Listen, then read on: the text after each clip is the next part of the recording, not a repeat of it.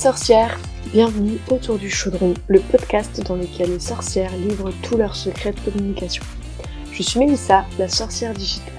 Je crée des sites web et j'aide les sorcières à mieux communiquer pour qu'elles puissent développer leur business. Toutes les deux semaines, je recevrai une nouvelle invitée pour qu'elle nous raconte comment ça se passe dans les coulisses de son entreprise. Ponctuellement, j'inviterai une experte pour qu'elle vous donne des conseils adaptés à votre métier. Quoi qu'il en soit, chaque épisode sera l'occasion pour toi de connaître les petits secrets de tes consoeurs et d'avoir des idées de choses à tester pour ton propre business. Si tu ne veux rater aucun épisode, pense à t'abonner. Bonne écoute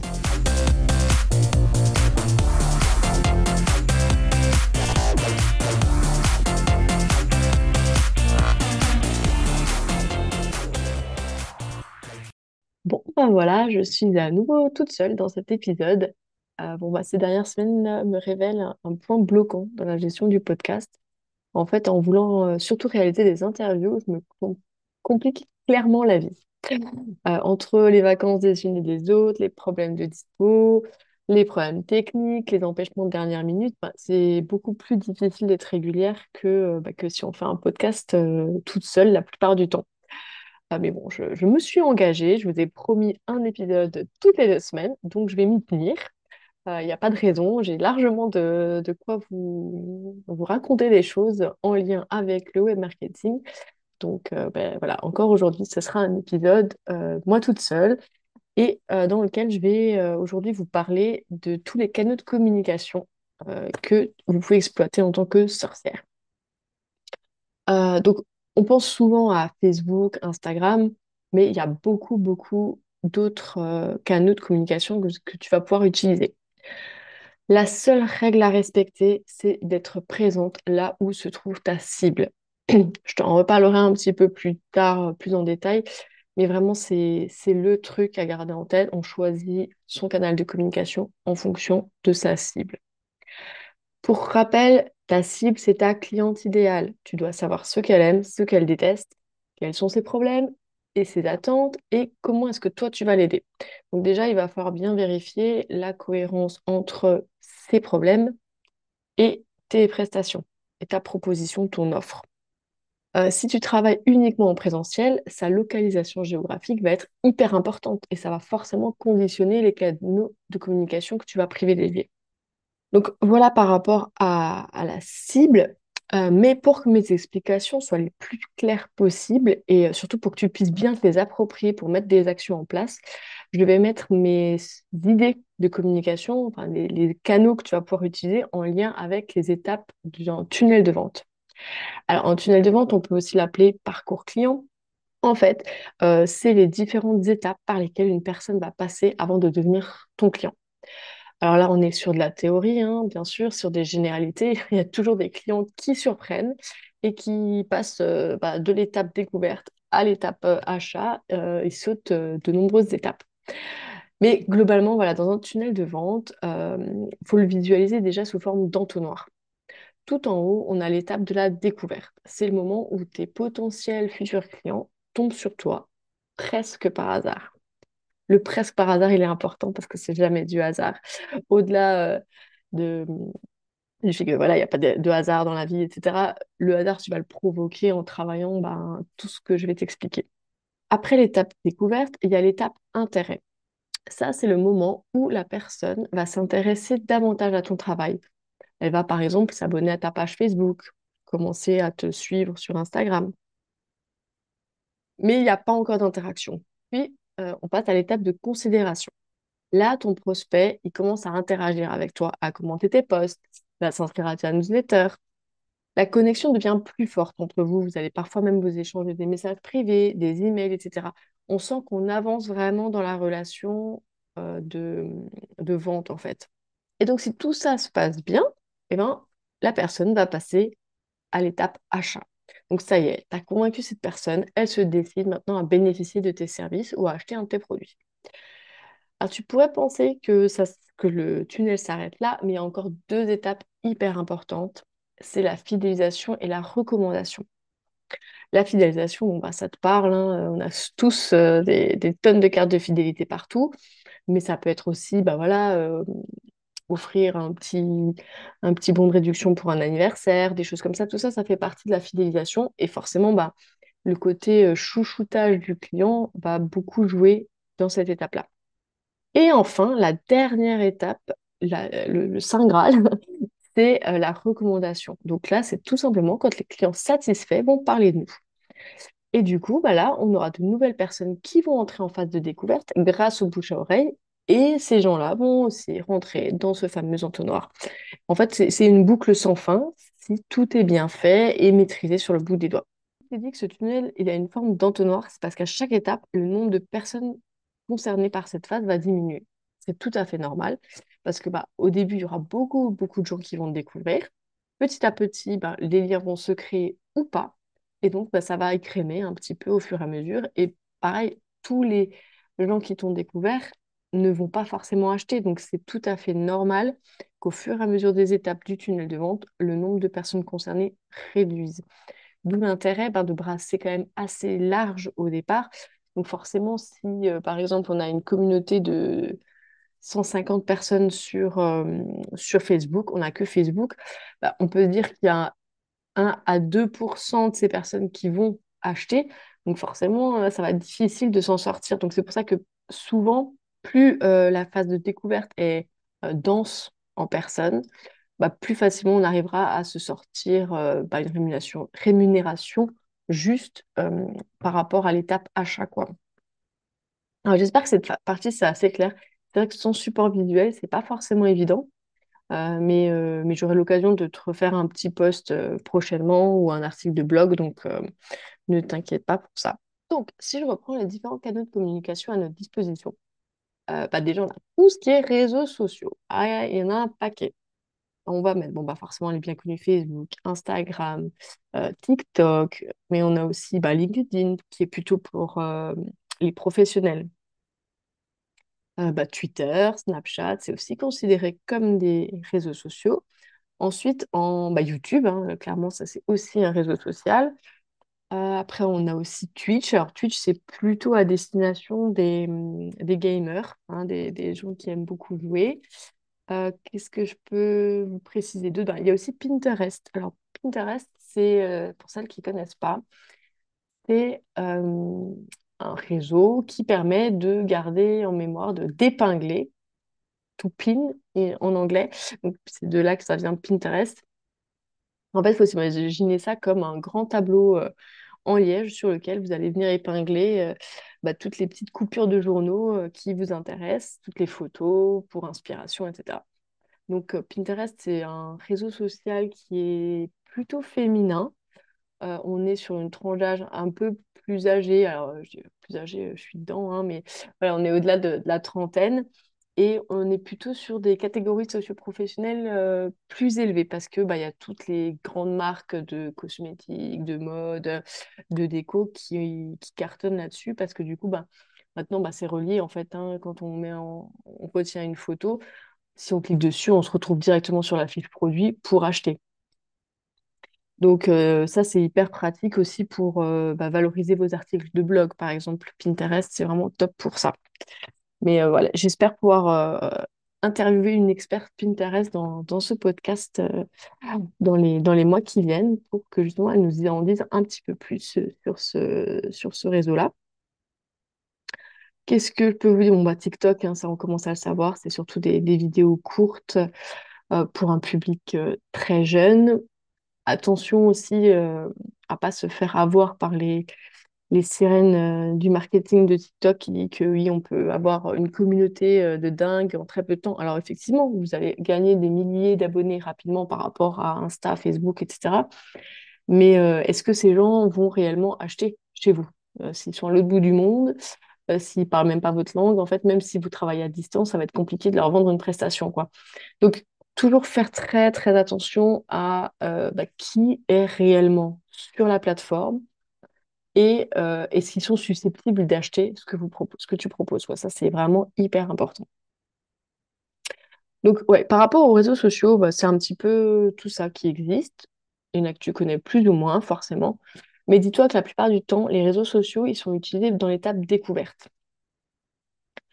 Le problème en ce moment, c'est que les algorithmes, ils sont de plus en plus restrictifs et euh, ils suggèrent beaucoup moins qu'à une époque. Donc la partie découverte, elle devient de plus en plus compliquée à avoir grâce aux réseaux sociaux. Par contre, euh, on va pouvoir l'utiliser dans la partie, dans la phase considération. Parce que c'est souvent un bon endroit pour échanger directement avec des prospects. Ils vont commenter, tu vas pouvoir leur donner des conseils, etc. Mais encore une fois, ça va être de plus en plus difficile d'attirer de nouvelles personnes sur ta page euh, de manière euh, spontanée, en fait. C'est vrai que ça, ça devient le, le point un petit peu bloquant des réseaux actuels. Euh, les réseaux sociaux, ils sont aussi top pour la partie recommandation. Euh, parce que ben, les gens vont pouvoir donner leur avis sur ta prestation, etc., que ce soit en commentaire, ou ils vont repartager des publications que toi tu vas faire et ça va valoriser ton travail. Parce que si quelqu'un d'autre met en avant ce que tu proposes, c'est toujours euh, mieux pris que quand c'est la personne elle-même qui dit Venez acheter ce que je fais, c'est génial. c'est, c'est un peu logique, mais voilà, donc faut pas hésiter à stimuler ce partage, à rappeler à vos clients que ben ils peuvent vraiment vous aider à être connus, à vous à avoir une bonne réputation auprès de leurs amis, etc. Bon, par contre, euh, ça marche aussi très bien dans l'autre sens. Euh, si ils sont pas contents, ils vont aussi le dire. Et malheureusement, bah, les gens mécontents sont souvent ceux qui s'expriment le plus et le plus fort. Donc, faites attention à ça. Après, si vous avez une mauvaise, euh, un mauvais commentaire ou un avis un peu négatif, c'est pas forcément une catastrophe. Surtout répondez bien, poliment, etc. Peut-être que tout simplement, voilà, le feeling n'est pas passé, c'est possible aussi. Mais euh, il faut surtout pas que ça vous empêche de, bah, de, de, demander en fait ces, ces recommandations, ces avis. Après les réseaux sociaux, bah, on a bien entendu le site internet. Hein. Celui-là, je vous en ai parlé dans l'épisode précédent. Le gros avantage, c'est que ça vous appartient, contrairement aux réseaux sociaux. Euh, sur ton site internet, tu peux ajouter une boutique, un agenda de réservation, un blog, plein de fonctionnalités et surtout bah, faire en sorte de favoriser au maximum la conversion. Donc la conversion, on est d'accord que c'est le passage à l'acte d'achat. Donc euh, pour que, que ton site soit utile à l'étape découverte, par contre, là, il va falloir vraiment bosser ton référencement naturel. Parce que aujourd'hui, vu les milliards de sites qui existent, euh, là, pour le coup, ce serait vraiment du hasard si la bonne personne tombait pile poil sur ton site alors que tu n'as pas du tout travaillé le référencement naturel. Donc, si tu veux en savoir plus sur cette histoire de référencement naturel, euh, je t'invite à écouter l'épisode autour du chaudron avec Océane sur le SEO. Euh, elle t'explique justement bah, tout ce qu'il faut faire pour que ton site euh, ressorte un petit peu par rapport aux autres et soit mis en avant par Google. Comme ça, le hasard n'aura plus sa place. Tu maîtriseras entièrement ta visibilité sur Google avec ton site Internet.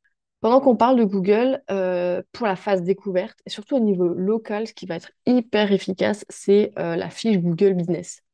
Si tu l'as pas encore faite, s'il te va la faire finis l'épisode et va faire ta fiche business. Euh, en fait, c'est ce qui va te permettre d'être visible auprès des gens qui sont autour de toi. Donc, si quelqu'un fait une recherche sur euh, sophrologue, par exemple, sans même avoir besoin de préciser euh, la ville où tu habites, enfin la, ville où la personne habite, pardon, bah, Google Maps va automatiquement lui proposer d'abord les sophrologues qui sont autour de lui. Donc, toi, si tu n'as pas de fiche, eh ben, Google ne va pas te proposer. Donc ça, c'est vraiment hyper important. Et pareil, il faut l'optimiser avec les mots-clés, etc. Donc, il faut aussi faire un petit travail sur le référencement naturel dans cette fiche-là. Alors, c'est sûr que c'est moins malléable qu'un site Internet, mais il y a quand même plein, plein de choses à faire. Et, euh, et ça, c'est vraiment le truc numéro un à faire. Que tu pas de site, que tu pas de page Facebook ou rien, ce n'est pas, pas un souci. Mais cette fiche Google Business, par pitié, fais-la. Euh, on a aussi ben, le podcast hein, comme outil de communication. Alors celui-là, il va être euh, surtout utile en phase d'intérêt. C'est-à-dire que les gens, ben voilà, ils t'auront peut-être découvert par euh, Instagram et ils vont dire, ah, bah tiens, qu'est-ce qu'elle fait? Ah, bah elle fait un podcast, je vais aller écouter. En fait, le, podcast, pour l'instant, il n'y a pas de vraiment d'interaction à avoir. Donc c'est pour ça que je le mets vraiment en phase intérêt. Donc la personne, elle s'intéresse à ton travail, mais elle n'est pas encore suffisamment impliquée pour euh, échanger avec toi. Euh, donc là, voilà, les auditeurs, ils, ils écoutent, ils apprennent à mieux te connaître, mais ils n'ont ils ont pas d'interaction. Cela dit, maintenant, il y a quand même des fonctionnalités sondage et avis à la fin de chaque épisode sur Spotify. D'ailleurs, euh, pense à y répondre pour Autour du chaudron parce que j'aime bien poser des petites questions et avoir ton avis à la fin. Donc voilà, le podcast aujourd'hui va vraiment servir à cette étape-là plus qu'à une autre. Alors, il peut aussi servir en phase découverte, mais là, encore une fois, ça veut dire que Spotify va suggérer ton podcast à quelqu'un qui a euh, les mêmes centres d'intérêt que ce dont tu parles. Mais là, c'est pareil, il faut déjà avoir plein d'avis, il faut avoir beaucoup d'auditeurs, etc. C'est comme toujours, hein, plus tu es vu, euh, bah, plus tu seras mis en avant. Donc, euh, ça prend du temps. Donc, c'est pour ça que je dis, le podcast ne va pas forcément être hyper utilisé en phase découverte. Ensuite, pour la phase de considération. Donc, la phase de considération, je te rappelle, c'est la partie juste avant que la personne passe à l'achat. Donc là, elle commence vraiment à rentrer en contact avec toi, commenter tes posts, etc. Donc typiquement, dans cette phase-là, les outils de discussion directe comme les messages privés, WhatsApp, Snapchat, Telegram, etc., ça peut vraiment être super efficace. Euh, ils sont aussi géniaux pour la partie fidélisation. En fait, euh, si tu envoies un mail, euh, enfin non, plutôt un message du coup, avec une petite promo ou avec ben, penser à notre nouvelle gamme, où j'ai lancé une nouvelle formation, etc., bah, par messagerie, en fait, on ne peut pas vous rater, quoi. Alors que même un mail, finalement, une newsletter, ben, elle peut tomber dans les spams ou elle peut être noyée dans le, le flot incessant de mails qu'on reçoit. Un message, c'est vachement plus direct, donc ça peut vraiment être hyper efficace aussi au niveau de la fidélisation. Euh, et du coup, oui, j'en parlais justement. Un autre outil que je valorise de plus en plus, c'est la newsletter. Euh, je vous rappelle juste que avoir une base d'adresse email à qui vous envoyez une newsletter, c'est la garantie pour vous de toujours pouvoir rester en contact avec vos prospects. Si demain, votre compte Facebook euh, est HS, pour une raison ou une autre, vous n'avez plus rien. Vous ne pouvez rentrer en contact avec aucun de vos prospects.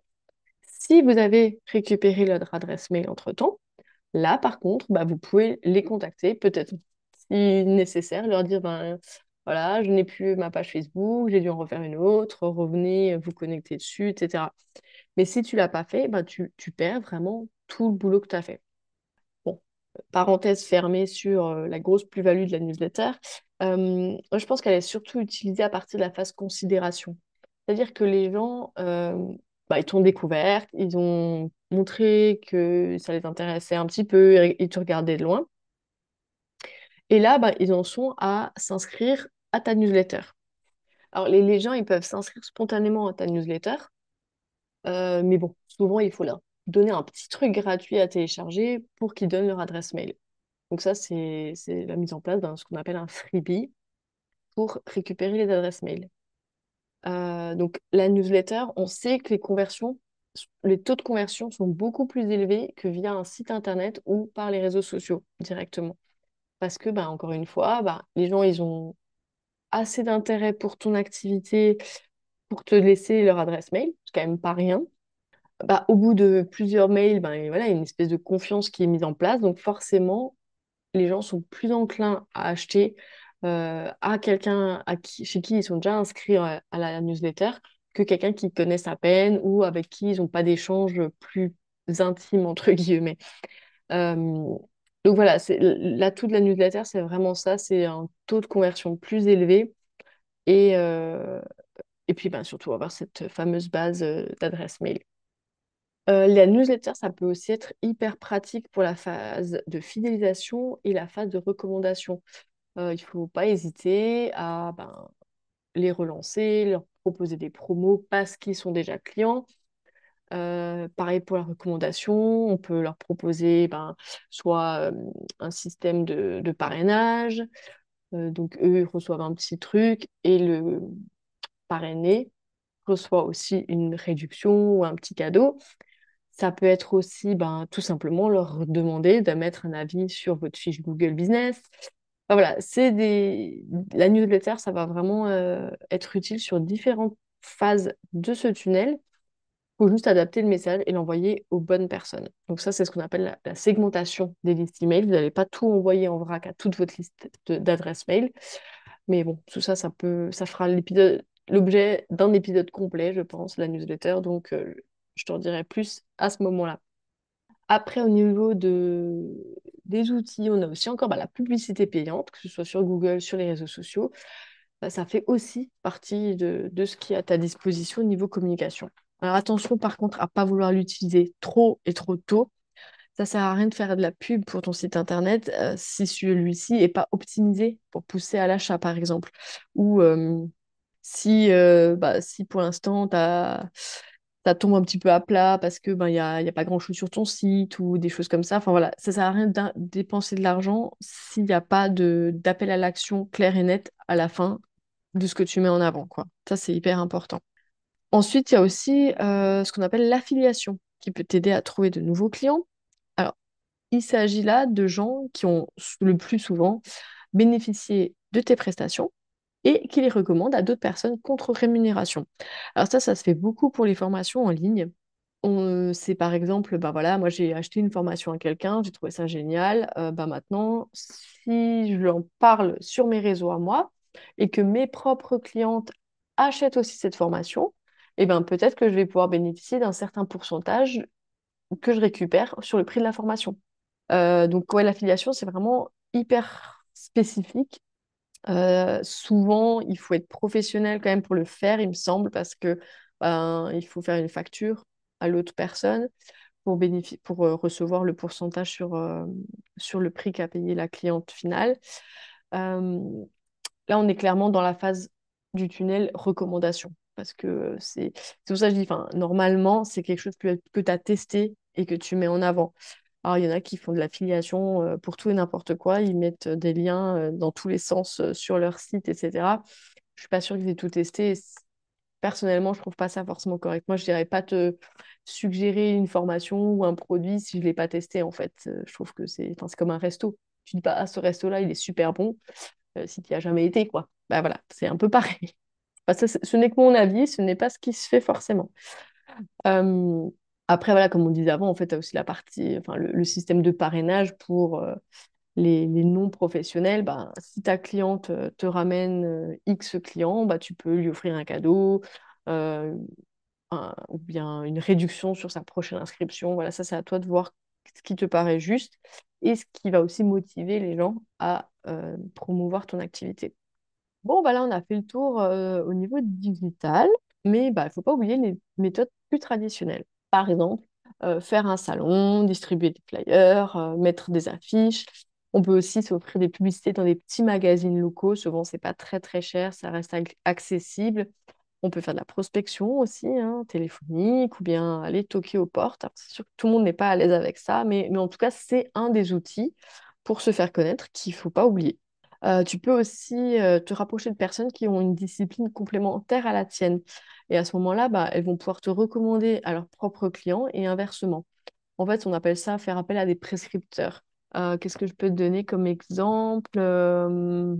Je sais pas si par exemple ben, tu fais du massage et bah, peut-être qu'un ostéopathe qui lui bah, a tendance plutôt à, remettre le corps comme il faut, bah, peut-être qu'il va dire vous, il faudrait plutôt un petit peu de massage de détente, je connais quelqu'un super, tac, et, il donne ta carte de visite.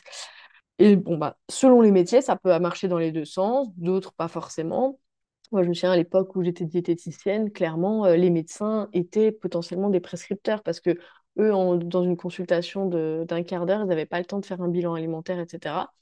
Donc, euh, au bout d'un moment, on arrive à créer des relations et euh, bah, du coup, les médecins m'envoyaient des patients pour que moi, je m'occupe de la partie vraiment alimentaire. Donc voilà, les prescripteurs, c'est vraiment euh, cette idée de dire, bah, OK, toi, tu fais ça, mais moi, je fais quelque chose qui peut apporter un plus à la, au client. Donc, autant qu'on se recommande, quoi.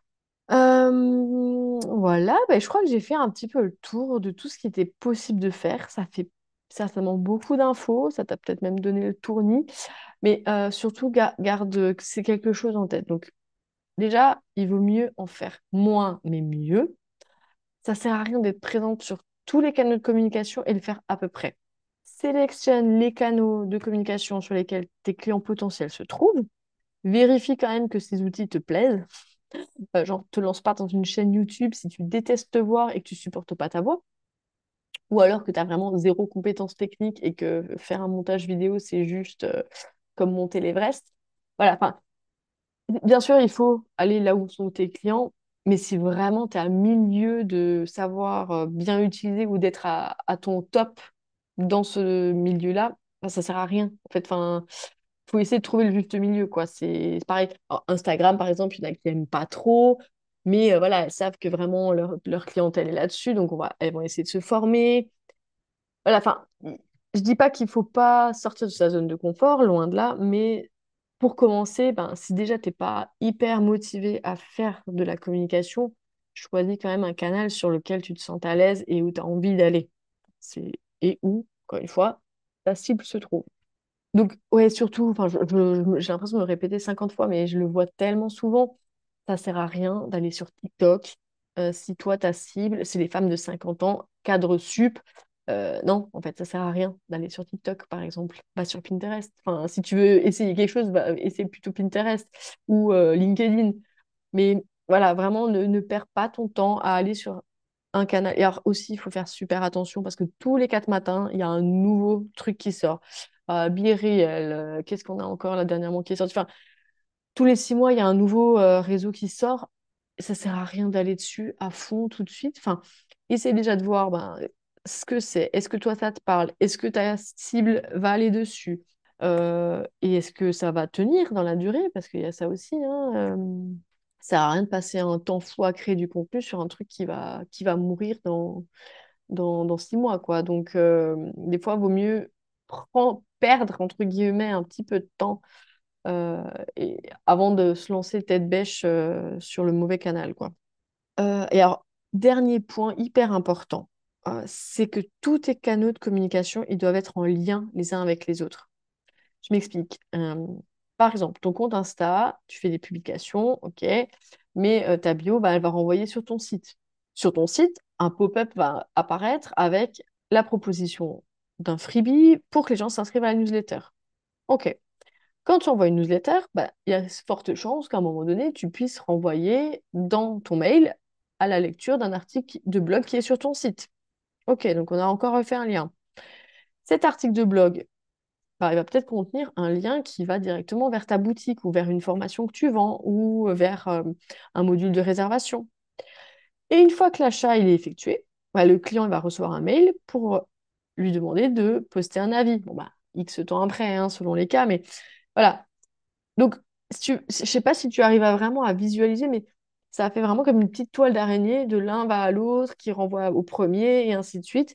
Et tout ça, en fait, ça va vraiment créer un écosystème de communication. Et en fait, aujourd'hui, il y a très peu euh, de thérapeutes et de praticiennes qui arrivent à mettre ça en place parce que euh, ben voilà, on, c'est pas votre c'est pas le cœur de métier, hein, tout simplement. Donc c'est sûr, c'est pas évident. Mais si demain, toi, tu arrives à, suivre cette logique et à créer un vrai écosystème autour de ton entreprise au niveau communication, tu vas forcément te démarquer. Euh, donc, je t'encourage vivement à poser tout ça, ta cible, ce que tu aimes faire, les euh, propositions que, que tu fais, hein, tes prestations, voir si tout ça tient la route. Et ensuite, à partir de là, on décide quels sont les canaux de communication à exploiter et quels liens vont se faire entre les différents canaux de communication. Alors, si tu n'arrives pas à te dépatouiller avec euh, tout ça, bah, sache que moi, je suis là pour te guider. C'est tout à fait le genre de truc que j'adore faire, euh, mettre en lien, euh, faire des, des passerelles entre chaque truc, optimiser au maximum aussi pour pas que ça te prenne trop de temps. Donc moi, j'adore faire ça. Et euh, je vais bientôt lancer un accompagnement individuel en stratégie de com. Donc si ça t'intéresse, euh, laisse-moi ton mail dans le lien qui est en description de l'épisode. Et euh, dès que ce sera prêt, je te ferai signe pour bah, t'aider justement à mettre en place cette stratégie de communication. Bon, bah, j'en ai fini pour aujourd'hui. J'espère que cet épisode t'aura plu. et puis, ben, si tout va bien, le prochain sera à nouveau sous forme d'interview. Euh, j'espère que je vais réussir à, goupiller tout ça dans, le planning. Mais bon, si ce n'est pas le cas, no stress. J'ai encore plein de choses à te raconter. Voilà, cet épisode est terminé. Je te mets tous les liens utiles en description j'espère surtout que tu as passé un bon moment avec nous. Si c'est le cas, pense à donner un avis et surtout beaucoup d'étoiles sur la plateforme d'écoute de ton choix. Ça permettra à d'autres sorcières de me découvrir et d'en apprendre davantage sur le web marketing. Et comme je suis accro à l'amélioration et à l'optimisation, si tu as des questions, des remarques à me faire sur mon contenu, envoie-moi un mail à melissa.lasorcieredigitale.fr. Retrouve-moi sur Instagram, la sorcière digitale, et pense à t'abonner à ma newsletter pour ne rien rater. À très vite!